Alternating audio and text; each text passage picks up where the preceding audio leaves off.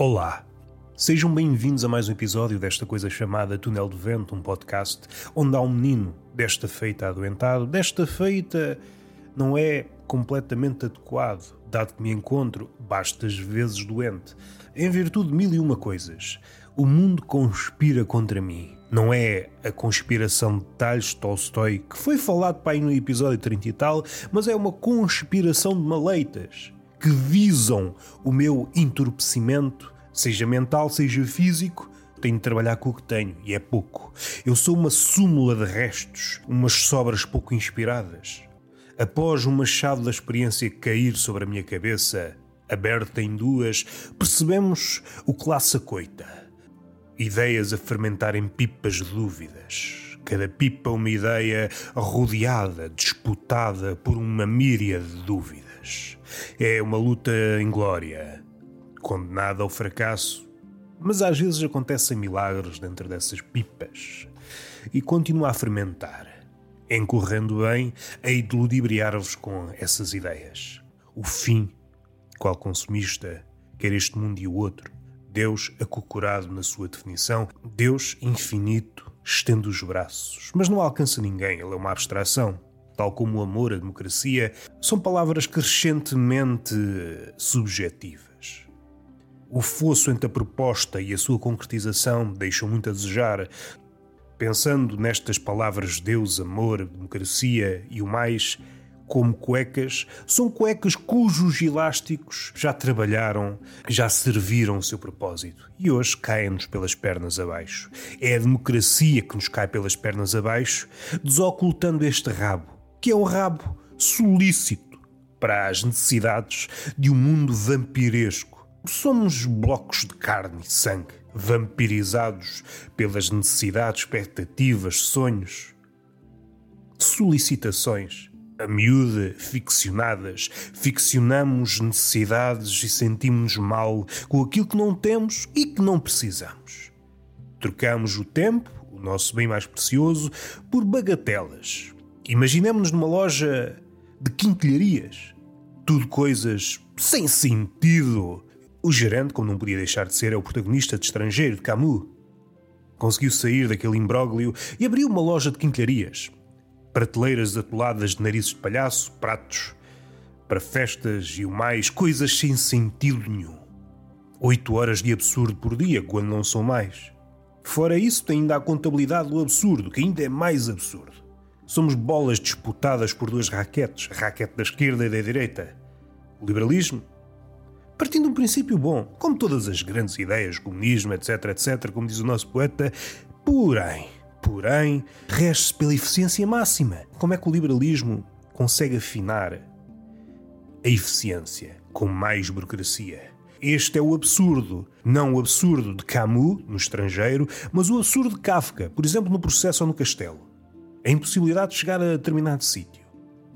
Com esta ideia hiperbólica, podemos resgatar um bocadinho como quem arpoa um urso polar, um biólogo, e tira-lhe as gorduras. Uma amostra de pelo, mede-lhe a cabeça, o crânio está a diminuir, dando dois passos em direção ao mundo real, que é cada vez mais pequeno.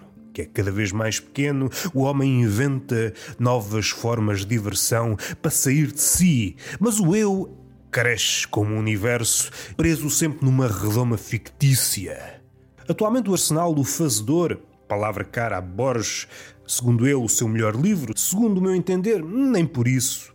Há sempre um abismo entre a obra e o escritor. Houve um escritor, em relação às obras de outros escritores, que disse, e não estou a citar qual Afonso Cruz, que nos seus contos ficciona livros e autores para semear, para semear hecatombes, onde ontem havia frio. Ou trigo. Que é que será mais proveitoso a longo prazo para a humanidade? O trigo ou a hecatombe? Esta é uma perspectiva perversa e não devemos optar por ela. Onde é que nós íamos? Tantas pontas soltas. Fomos ludibriados pelo cheiro de cada uma dessas pipas, no interior das quais se acoita uma ideia rodeada, disputada por dúvidas cheias de mandíbulas, cercadas por vários círculos concêntricos de lobos famintos. É uma sorte, é um milagre, é aquilo que vocês quiserem chamar uma ideia que resiste a esta luta e sai uh, legível para o mundo real. Caso saia para o mundo real, outra preocupação vem à tona. Será que, apesar de nos entendermos com ela, apesar da ideia ter uma língua que se assemelha à nossa, será que temos, pois, morada para essa ideia? Será que essa ideia tem a capacidade de nos forjar uma nova pele? Voltando ao urso polar. E regressando para o mundo dito real, tudo subjetivo, tudo se faz nas mãos como se fosse um quadro surrealista. O amor algo sólido, robusto, um rochedo. Quando nos aproximamos dele, e as coisas de perto e de longe são coisas diferentes. A cada passo a coisa ganha uma nova cara. Invertendo a ideia de Cortázar, em cada fogo, todos os fogos. É uma questão de esperar.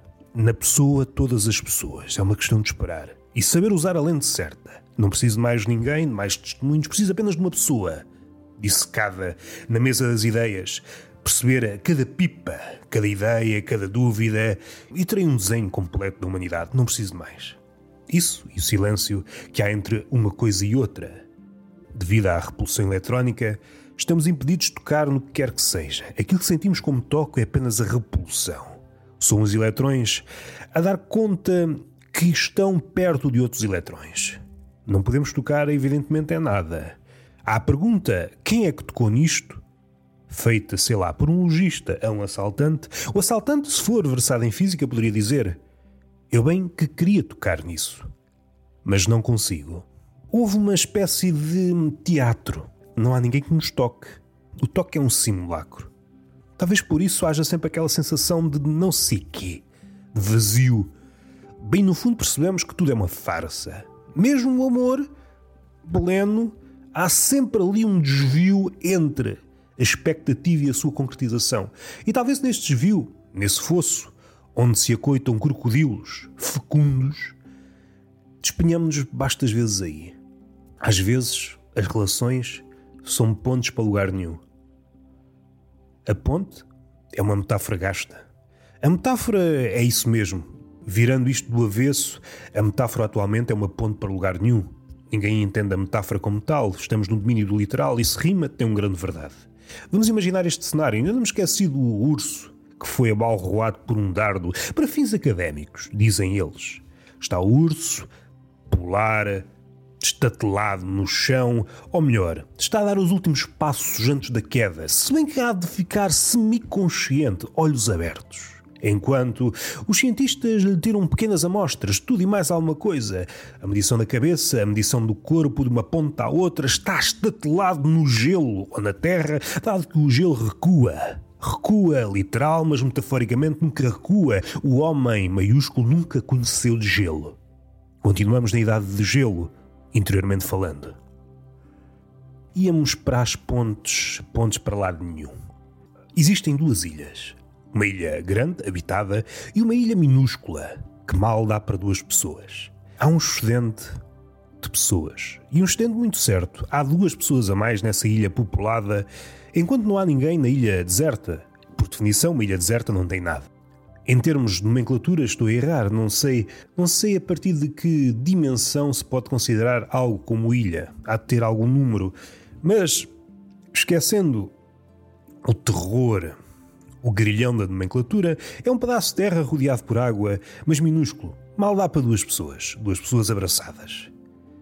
Então, iam à vez, quando um casal desejava amar-se, abraçar-se, pois não dava para mais, talvez os mais acrobatas pudessem realizar fornicação em altura, de pé, melhor dizendo, mas mais que isso era arriscado e podiam cair na água.